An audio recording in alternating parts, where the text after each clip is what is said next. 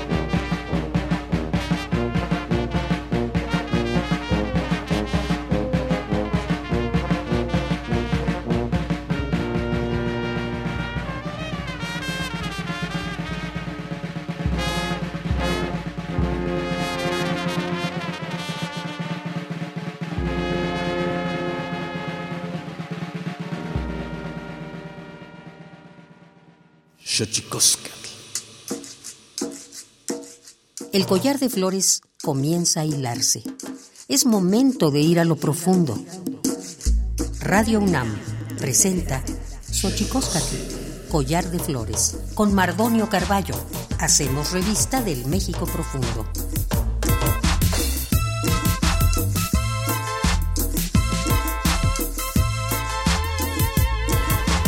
Kenitstoken datamen, guananame, ichpocame, telpocame, oquichpilme, siguapilme, guanochitlen techcaquin, panni, huescateposlastoli, tlenni, hueyetlamachtiancali, tocan Universidad Nacional Autónoma de México, Tojo, Antiyolpaquin, Pampanama, eh, Tisentilian, panni, tochan, tlentri, tocaltisquen, xochicoscat, ometo, guampoyoan, setla, ispiloa, guansello, tusihuahuampo, Tlatotzona. Hola, ¿qué tal, señoras y señores, niños, niñas, jóvenes, jóvenes y todos y todas aquellas, aquellos que nos escuchan en este espacio, este espacio de en este invento maravilloso que es la radio, la radio de la Universidad Nacional Autónoma de México. Nosotros muy felices eh, de encontrarles otra vez por acá, de recibirles en esta casa a la que le hemos puesto nombre de Collar de Flores y encontrarnos con varios amigos casi siempre en este espacio para platicar de sus distintas labores artísticas y hoy no será la excepción. Tendremos a un escritor y a una música. Así que antes de que otra cosa suceda, vamos a nuestra sección dedicada a recordarnos lo bien que lo hacemos en veces, pero sobre todo nos recuerda lo mal que lo hemos hecho. Vamos pues con nuestras efemérides en derechos humanos. Tonalámatl o la ignota efeméride.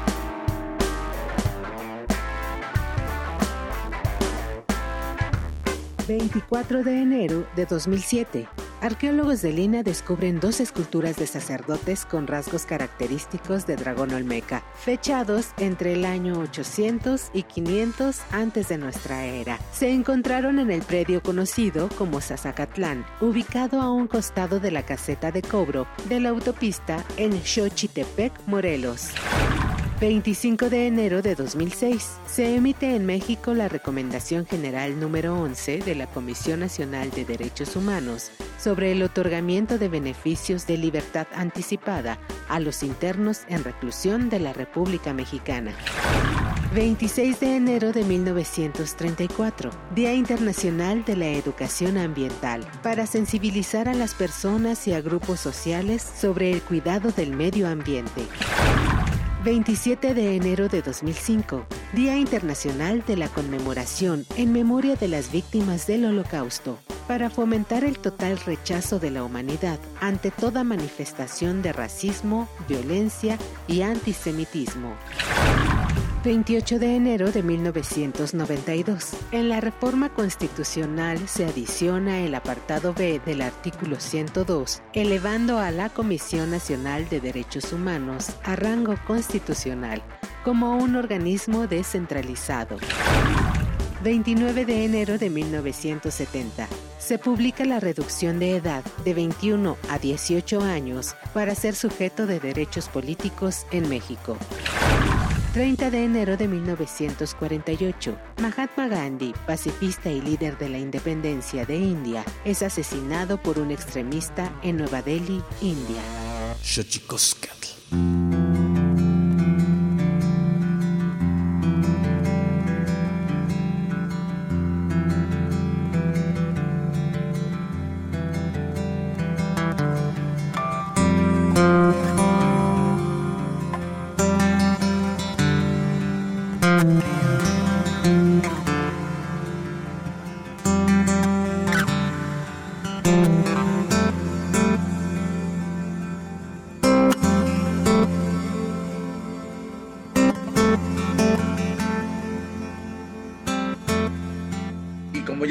Pues para nosotros es maravilloso abrir eh, cada sesión de Xochicoscatl, abrir, abrir las puertas de esta casa, de este collar de flores, para recibir a amigos que nos han acompañado a lo largo de este tiempo eh, creativo, donde hemos coincidido en los diversos caminos de la creación.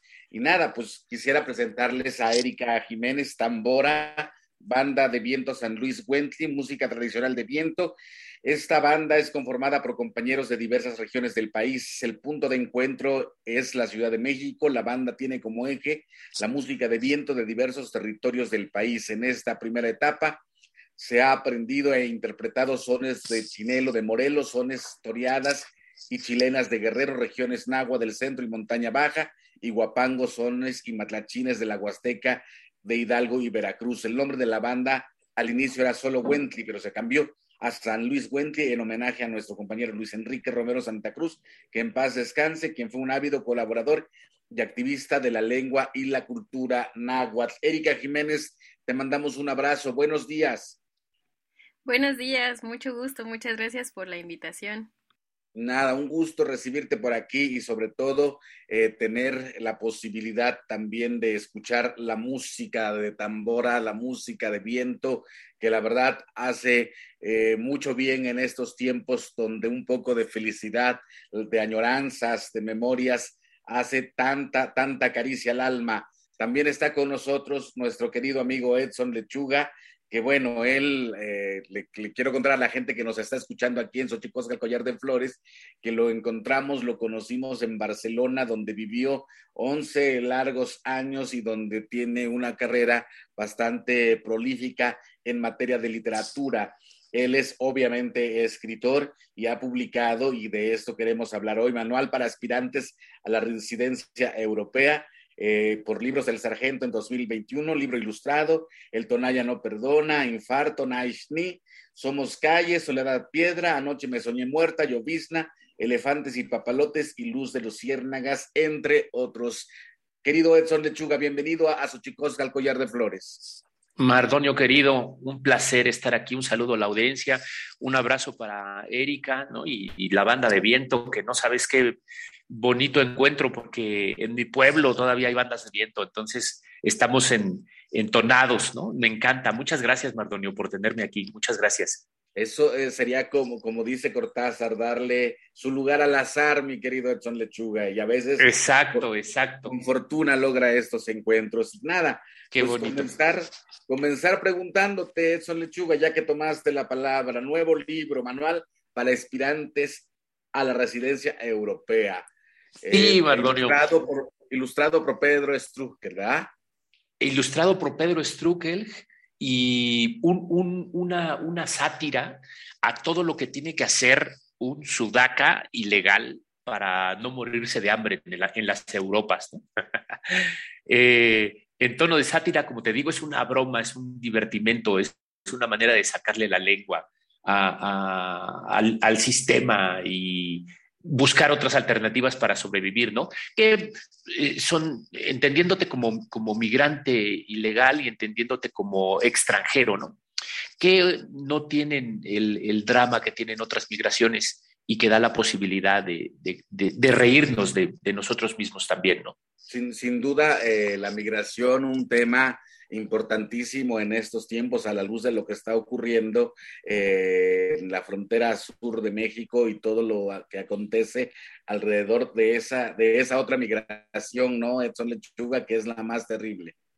Y el, el, la, condición de, la condición de migrante y la condición de extranjero eh, te convierten en sospechoso, ¿no? Sospechoso del lugar donde huyes y sospechoso del sitio a donde vas. Entonces, en, medio de esas dos sospechas, queda uno emparedado como queso de puerco de, torta de la central de Abastos, ¿no? Y, y eh, ciertamente es un lugar muy incómodo, pero también Mardonio te da la posibilidad de echar una mirada distinta, ¿no? De poder mirar desde ahí. Y como la migración que me tocó hacer a mí fue a Europa, obviamente tiene condiciones absolutamente distintas, eh, eh, sustancialmente diferentes a, otras migraciones, pero también te da la posibilidad de, de, mm, de, participar en esta vivencia de ser extranjero, ¿no? De ser otro. Y cuando uno migra, cuando uno se va de su lugar de origen, este, pues uno se lleva todo, incluida esa parte cultural, esa parte de las memorias y las nostalgias que alimenta el espíritu humano. Erika Jiménez, tambora, banda de viento de San Luis Wentley, ¿de dónde es usted? Sí, muchas gracias. Pues yo soy originaria de un pueblo de aquí de la Ciudad de México que se llama San Luis Tlaxialtemalco, está ubicado al suroriente de la Ciudad de México, dentro de la alcaldía de Xochimilco. Y bueno, pues acá eh, colindamos con el estado de Morelos y con, con el estado de, de, México, pues es, nos han de, denominado como parte de la periferia, ¿no? De la, de la Ciudad de México, sin embargo, pues aquí habitan, bueno, habitamos y vivimos muchos, este, muchas personas de pueblos originarios de la Ciudad de México. ¿Y qué, aquí dice que hay, que vienen los integrantes de la banda de Viento San Luis Wentley de, otros lugares del país que alimentan la música de la banda de Viento San Luis Wentley. ¿De dónde vienen los integrantes, Erika? Sí, claro, pues tenemos compañeros que vienen de Oaxaca, vienen de, de Chiapas, eh, han pasado por, por la banda también compañeros del estado de Guerrero, el compañero Luis Enrique, que en paz descanse, pues que era de, del estado de Morelos, y por ahí hablando pues también de la, de la migración, pues nuestro compañero de la, de la trompeta tiene familia de Michoacán, entonces pues ya así como que haciendo la, la conexión de todos los puntos, pues precisamente es que pues eh, nos hemos encontrado, ¿no? Desde, desde la raíz y también aquí hemos eh, hecho vínculos con gente que viene a habitar a la, a la Ciudad de México de diferentes puntos de, del país. Amén, amén de lo que uno espera, Edson Lechuga, cuando migra y se va a otro espacio. Este, ¿qué, ¿Qué extraña, qué extrañabas tú o qué alimentaba esa sensación de sentir que tu ombligo estaba enterrado en un punto específico del planeta? Sí, el, mira, el, migrante construye eh, en su imaginario un, origen idealizado, Mardonio.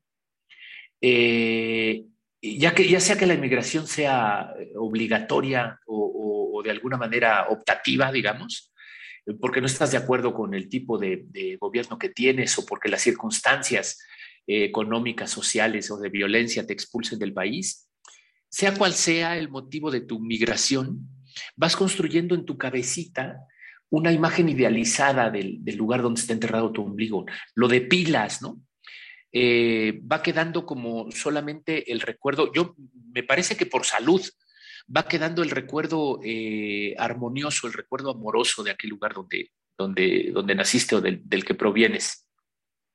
Y el, el, problema de esto es que cuando vuelves al lugar de origen ya no coincide con ese lugar imaginario, con ese lugar que tú depilaste, porque ya le quitaste lo feo, porque ya le quitaste lo, lo aposcaguado.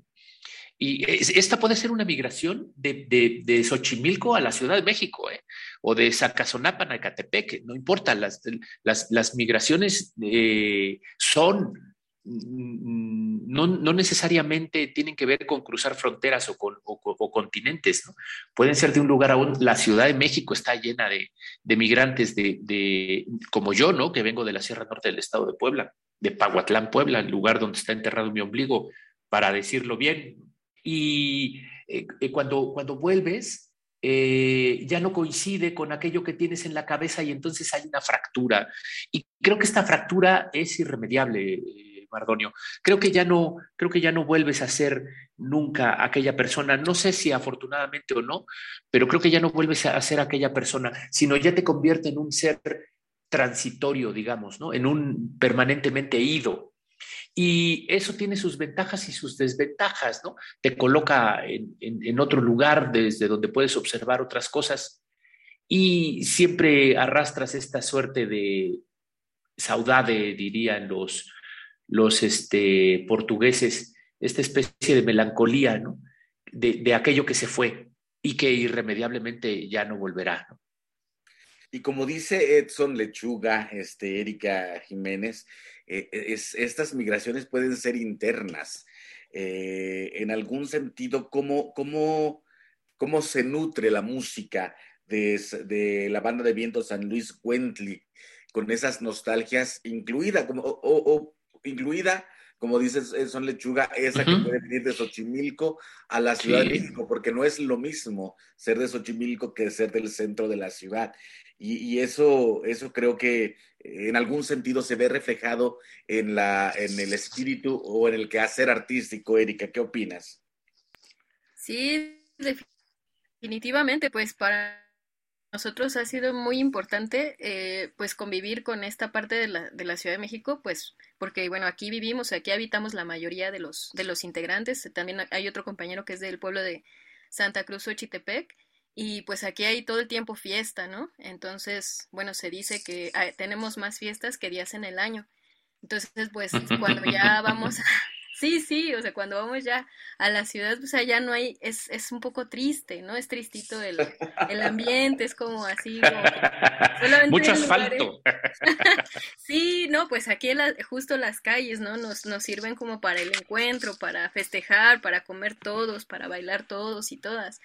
Entonces, pues creo que para nosotros sí, sí es muy importante eso y hacer conexión en diferentes puntos de la, de la ciudad. Por ejemplo, en algún momento fuimos este, a la parte alta de allá de Cuautepec y hay población eh, pues migrante de, de Guerrero, ¿no? De Chilacachapa.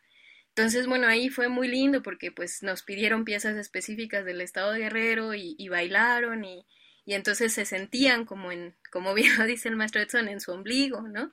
Y pues acá también hay mucha gente que, que aquí en Xochimilco ya tenemos la fortuna que vienen pues de la Huasteca, pero también vienen de, del estado de Puebla. Entonces también el repertorio un poquito va haciendo a partir de estas peticiones de, hoy esta no la, no la, no la tocan, ¿no? Pues no la, no la tocamos, pero podemos tocarla, ¿no? Para la siguiente vez. Entonces así es como, como vamos también conectando eh, los territorios y siempre están hermanados por, por la cuestión de la fiesta, que ahora en la pandemia se ha visto así, pues muy, muy mermada. Sin embargo, pues acá es como un rasgo muy característico y en muchas regiones de, del país.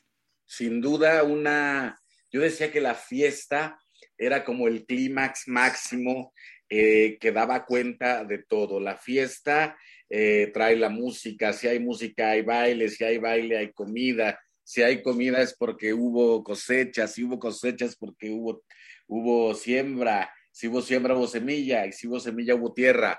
Entonces yo siempre pienso que es que, que en esa no separación que tienen los pueblos, incluso los pueblos originarios de la Ciudad de México, que no separan las cosas, sino que las ponen o las incluyen en un todo donde la fiesta, según yo, es la culminación de la vida. Y ahí, eh, ahí estamos, y estamos aquí en Xochicosca, Collar de Flores, platicando con Edson Lechuga, eh, amigo, escritor, eh, que tiene como novedad el libro nuevo, Manual para Aspirantes a la Residencia Europea, que ya nos seguirá hablando y eso nos ha llevado a plantear esta plática de hoy en torno a la migración y esa migración nutriendo también el espíritu creativo de la banda de viento San Luis Wentley y del propio Edson Lechuga. Vamos a nuestra sección dedicada a develar los secretos de los idiomas, porque los idiomas tienen sus secretos. Tlachtolcuepa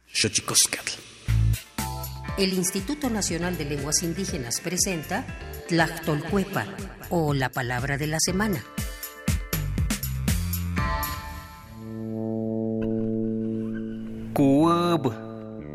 Esta es una expresión mije que se utiliza para referirse a aquellas personas que dentro de la comunidad encabezan los rezos, además de interpretar determinadas canciones en un velorio o en las fiestas de Día de Muertos.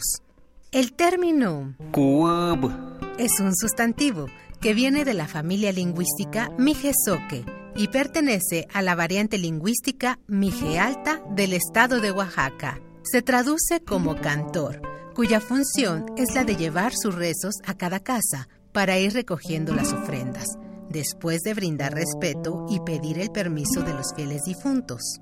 De igual manera, en el Camposanto, él lleva la celebración para poder tomar las ofrendas que la gente lleva para convivir y festejar a sus muertos.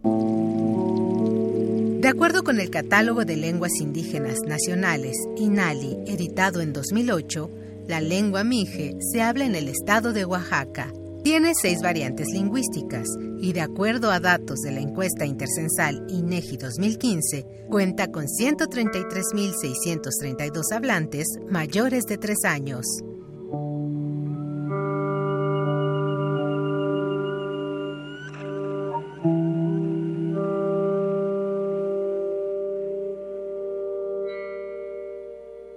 Xochicoscatl.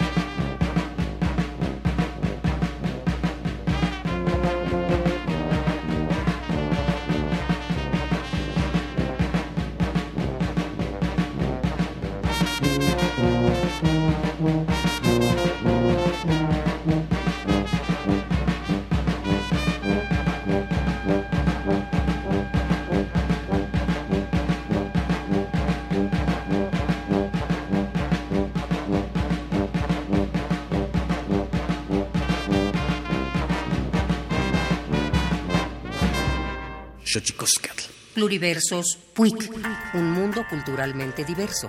Espacio en colaboración con el Programa Universitario de Estudios de la Diversidad Cultural y la Interculturalidad.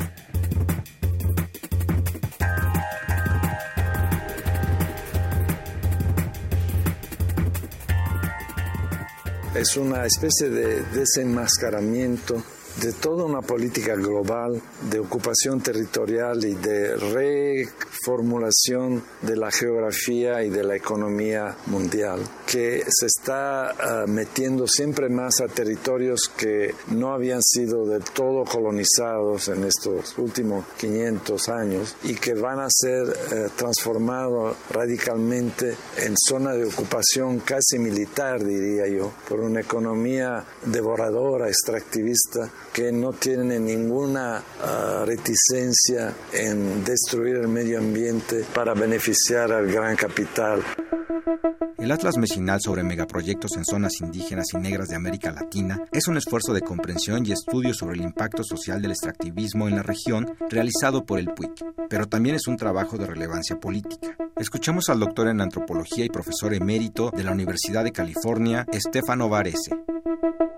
El Atlas es una, realmente una denuncia, además de cómo está actuando el capital para transformar las territorialidades y sobre todo las territorialidades de los pueblos indígenas que se han resistido a ser fagocitados por el sistema. Y revela también eh, de manera bastante interesante el hecho de que si hay bosques en ciertas zonas de Latinoamérica, si hay zonas que todavía tienen una especie de salud ecológica funcional, son zonas que han sido protegidas por los pueblos indígenas. La relevancia del Atlas es fundamental para comprender de forma integral las dinámicas entre poblaciones originarias, empresas extractivistas y defensa de la naturaleza y el territorio.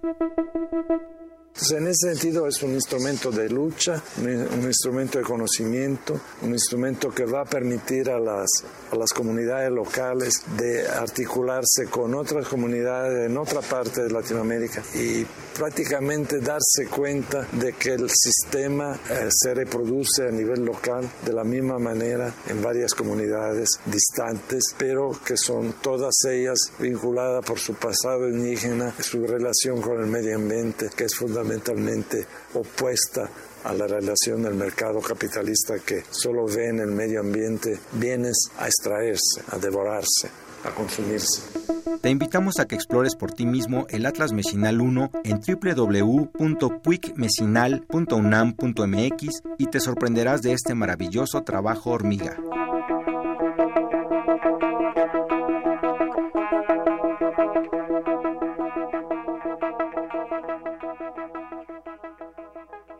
Sjøtje Guskall.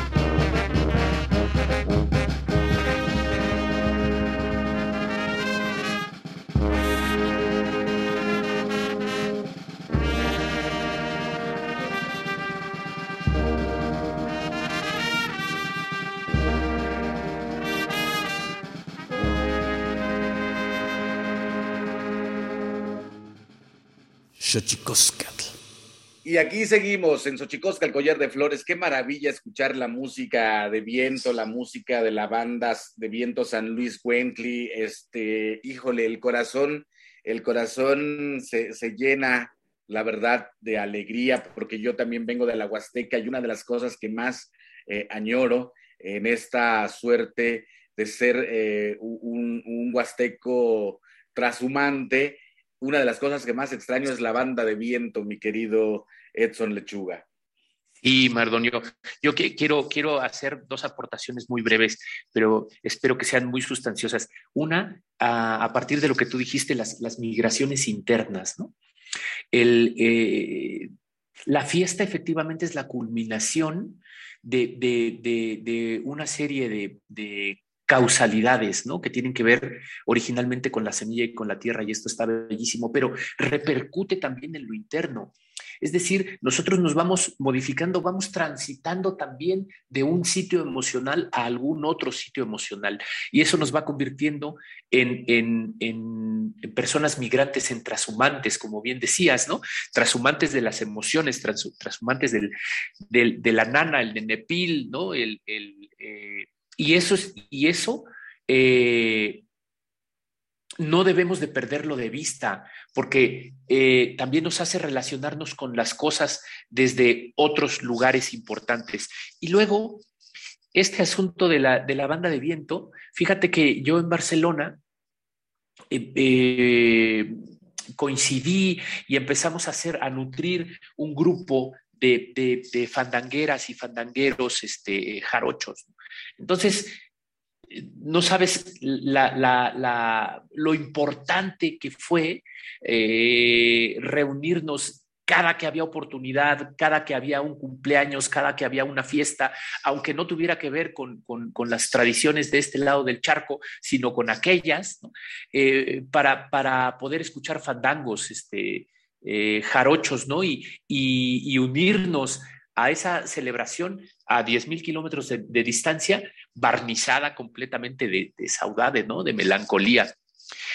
Déjame contar una, anécdota rapidísimo, porque eh, con respecto a lo que hablaba Erika, un día estando en Barcelona, en el duermevela, ¿no? Hacia las 7 de la mañana, siete y media, empecé a escuchar un guapango. Y, entonces eh, la música se metió en mis sueños y, tuve una especie de, de, eh, ensoñación ¿no? con respecto a mi pueblo, con respecto a las calles de mi pueblo, con respecto a las fiestas de mi pueblo. Y cuando desperté, no sabía exactamente dónde estaba. ¿no? Desperté muy confundido y dije, ¿dónde, ¿dónde chingados estoy? ¿Qué es esto? Me di cuenta que estaba en Barcelona, pero la música continuaba. En, escuchar un guapango en Barcelona era una cosa profundamente desconcertante. Salí y abajo, en el piso de abajo, por el cubo de las escaleras, me asomé y en el, en el departamento de abajo vivían unos ecuatorianos que por alguna razón estaban escuchando guapango. Un, momento entrañable, vívido, ¿no? Y, muy memorable. Así es de importante eh, la música en este ideal, ¿no? Que te construyes sin duda, la música es un, eh, es un remanso, es un, es un paisaje que te lleva a lugares donde eh, la nostalgia habita y se pone al servicio de la memoria y te hace este tipo de ensoñaciones. Y bajo ese, esa lógica, Erika, ¿qué, qué, qué, ahora que decías esto de no es lo mismo ir a Coatepec, el barrio alto acá en el norte de la ciudad, que estar tocando en Xochimilco y estar nutriendo, eh, nutriendo las nostalgias. Ahora que me dices esto, pensar en esto que dice Edson, eh, cómo se ha nutrido o cuáles son las experiencias que has tenido, que han tenido cuando le llevan música de su tierra a la gente que ha tenido que emigrar a la Ciudad de México. Sí, pues ha sido eh, un, un, encuentro eh, interesante y, y depende mucho también del contexto, ¿no? Eh, pues también para nosotros fue, fue muy importante el acompañamiento de los padres y las madres de los estudiantes este, desaparecidos de Ayotzinapa, ¿no? Que, que venían por una circunstancia en específico a la Ciudad de México y pues que la mayoría de ellos pues vienen de, de Guerrero, que son compañeros pues campesinos, como ya se mencionó hace rato de, este ciclo, ¿no? Cómo se, cómo se complementa, o sea, la música eh, existe por una razón en las comunidades y, y pues por ahí de repente, ¿no? Llegaban y pues no, que mi hijo pues era, era bailarín, ¿no?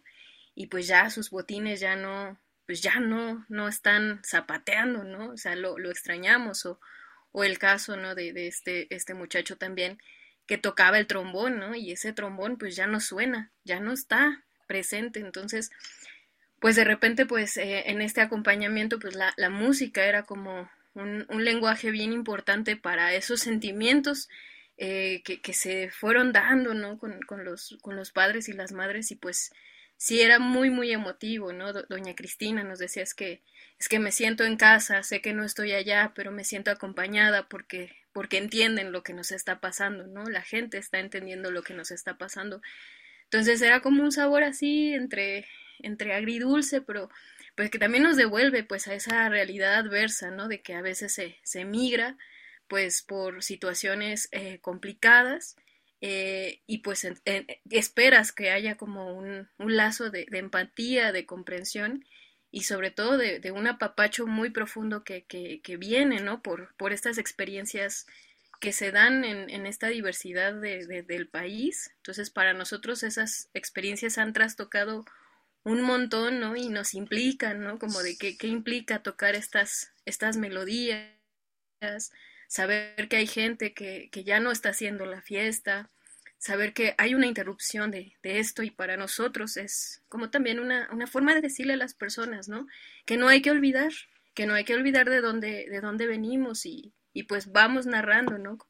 Con la música vamos narrando estas, estas realidades que son re lindas y también son complejas, ¿no? Entonces, sí ha sido un, la música nos ha permitido esta, esta parte que, que yo creo que de, de otras formas no, no se conecta, ¿no? Como con estos sentimientos que bien lo comenta el maestro Edson, son, son indescriptibles, son muy profundos y que tienen que ser, eh, pues, como también lo dices, Mardonio, este remanso, ¿no? Esta, esta caricia y este acompañamiento que, que tendríamos que estarnos dando. Entonces, para nosotros eso ha sido muy significativo con, con la banda de viento. Pues eh, se ha ido hacia la nostalgia y hacia la memoria y hacia la creación artística esta charla de hoy en Xochicosca, el collar de flores, aquí en Radio UNAM. Eh, mi querido Edson Lechuga, eh, ¿dónde conseguimos este manual para aspirantes a la residencia europea en tanto que lo lleguemos a necesitar algún día? y por, sí, por supuesto que es, es, es necesario. Déjame, déjame. Mm, el Manual para Aspirantes a la Residencia Europea es un libro ilustrado por Pedro Estrugel, escrito por tu servidor, pero tiene una contraportada de Hernán Casiari que es mm, muy significativa, que son cuatro rengloncitos que me gustaría leerte, Mardonio. A claro. ti, a Erika y a todo el público que nos está escuchando, por supuesto, porque dice mucho. Dice así, este libro nos recuerda que el mayor problema de los latinoamericanos que vivimos, hemos vivido o viviremos en Europa es el siguiente. Al caminar por las calles de ciudades hermosas como Londres, Barcelona, o Berlín, descubrimos que lo más feo de la acera somos nosotros. Si nosotros, esas ciudades tienen un 9, con nosotros un 8.5. Le bajamos el promedio a la belleza de Europa y eso en un punto nos sabe a una venganza sutil. Entonces, me parece, eh, por eso hablaba yo hace un ratito de, de, eh, de, que este libro intenta como sacarle la lengua a todos los sistemas eh, burocratizados, rigurosos, eh, muy deshumanizados, ¿no? Que tiene que ver con la frontera. Por las fronteras pueden pasar cargamentos de cocaína, pueden pasar órganos, pueden pasar armas y nos consta, ¿no? A nosotros como país. Pero un individuo no, Mardonio. Un individuo necesita identificarse, necesita saber a qué chingados viene o a qué chingados va, ¿no? Entonces, eh, eh, algo hemos hecho mal, ¿no? En, este asunto de trazar las fronteras, porque finalmente las fronteras no son sino una línea eh, imaginaria que trazó un rey o, un gobernante borracho que seguramente estaba borracho y dijo de aquí para acá es mío, de aquí para allá es tuyo, ¿no? Y que se va modificando con el transcurso de, las, de, los siglos, ¿no? Eh, si nos hubiera tocado vivir a mí 200 eh, kilómetros más hacia el, hacia el sureste sería jarocho, no sería eh, poblano, ¿no? Por eso digo que soy más huasteco que poblano, porque la identidad de, de los pueblos originarios es como, tiene más que ver con, toda su construcción culinaria, eh, mitológica, lingüística, y no por trazos arbitrarios casi siempre, ¿no? que van haciendo las, las, leyes, ¿no? Que van haciendo las personas que se encargan de las leyes, los gobiernos que se encargan de las leyes. Eh, sí, efectivamente se fue hacia la, hacia la nostalgia, pero hablando de migración y de música, creo que era inevitable. Sí, exacto. Es una, eh, es una compañía siempre, eh, eh, la, nostalgia para todo lo que hacemos y qué maravilla poder llevarlo hacia la escritura o hacia la música. Pero, ¿dónde podemos conseguir el, libro? Ay, no te, no te contesté. No, exactamente. Hice todo un choro, pero no te contesté. el, el, libro está editado por Libros de Sargento y en cualquier librería, esta es una editorial pequeñita que reside en Pachuca. En, cualquier editorial, en cualquier librería pueden preguntar y ahí pueden encontrar el libro. Perfecto. ¿Y qué sigue? Estamos llegando a casi al final de nuestro programa, lamentabilísimo. Cuando la plática se pone sabrosa, siempre el tiempo, ahí está eh, lapidario. Eh, Erika, ¿qué sigue para ustedes? ¿En qué andan? Sí, pues nosotros andamos retomando actividades y pues bueno, nos da gusto, ¿no? Así decir que vamos a, a, colaborar en este, en este lugar, Tenshokotl, que bueno, ha sido como un, un, espacio muy importante de encuentro, ¿no? Justo de nostalgias, de alegrías, de comida, de, de contentura. Y pues estaremos ahí también eh, anunciando por nuestras redes sociales, por el Instagram que es banda-wentley eh, y el Facebook San Luis Wentley, eh, pues estaremos platicándoles este, de otros de otros toquines, de otros eventos. Por ahí también vamos a estar eh, participando con un, un, evento bien bonito que es la peregrinación pulquera, que se hace pues de Peralvillo a la, a la villa, ¿no? Con, con gente del gremio pulquero y pues estaremos ahí también sumando un poquito. Entonces, pues ahí a lo que nos quieran invitar, pues estamos este, en, en nuestras redes sociales y agradecemos muchísimo el espacio, la gente que se suma pues a, estos proyectos que son de música tradicional, que no, no tienen los mismos foros que, que otras músicas, pero que los que existen son pues de veras que desde este cariño, la, la confianza y pues nosotros siempre, siempre agradecidos con este tipo de espacios. Pues eh, otra vez repítenos, Erika, un poco más lento las redes sociales, para que la gente pueda de apuntar. Tomemos nota, para que tomemos nota. Exacto. Sí, claro que sí. En el Instagram estamos como banda-wentley con H, H-U-E-N-T-L-I.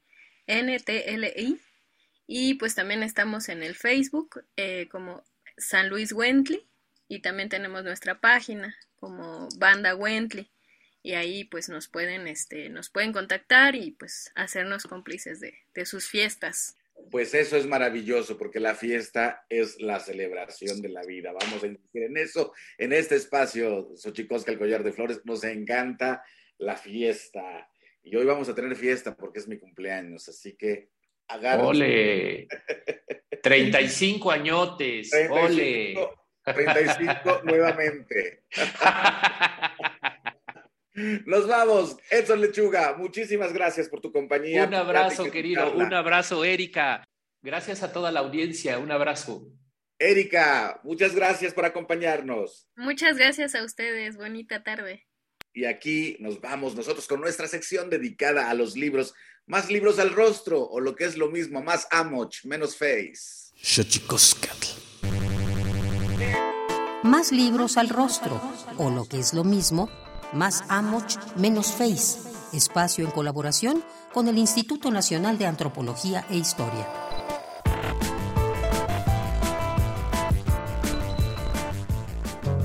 En 2015, en la Galería del Palacio Nacional, se llevó a cabo la exposición Máscaras Mexicanas, Simbolismos Velados. De allí nace este volumen del mismo nombre, coordinado por Sofía Martínez del Campo Lanz, editado por el INA. Su composición abarca un recorrido por diversos periodos de nuestra historia y está distribuido en seis capítulos sobre los distintos usos y funciones de la máscara en México, sus orígenes, su presencia en el mundo prehispánico, sus símbolos, ritualidad, su diversidad e interpretaciones en el arte contemporáneo. En la actualidad, las máscaras como objeto de transformación conservan su vigencia y continúan en diversas formas y momentos, reconfigurándose constantemente acorde a su contexto social, cultural y político. Estas máscaras, elaboradas por distintos grupos étnicos, han logrado preservar una parte de sus valores culturales, pertenecientes a su cosmovisión, siendo apreciadas actualmente por un público amplio, debido al creciente interés por conocer sus significados detrás de lo aparente.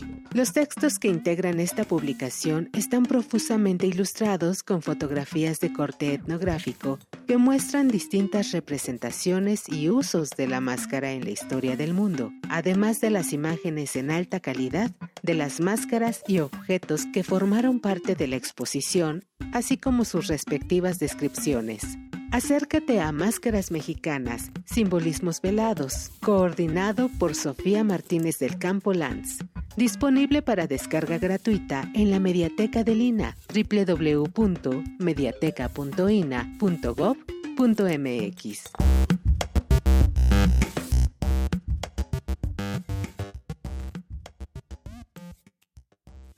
Y qué maravilla tener en este espacio a Erika Jiménez, tambora de la banda de viento San Luis Wentley, y a nuestro querido Edson Lechuga para platicar sobre nostalgias, memorias, eh, lugares donde se han quedado enterrados nuestros respectivos ombligos y la posibilidad de compartir esas nostalgias y esas memorias a través de la escritura y la música. Nos vamos, mía, Timomelaguampan, Chicuey Tonati, epónimo Tlachtol.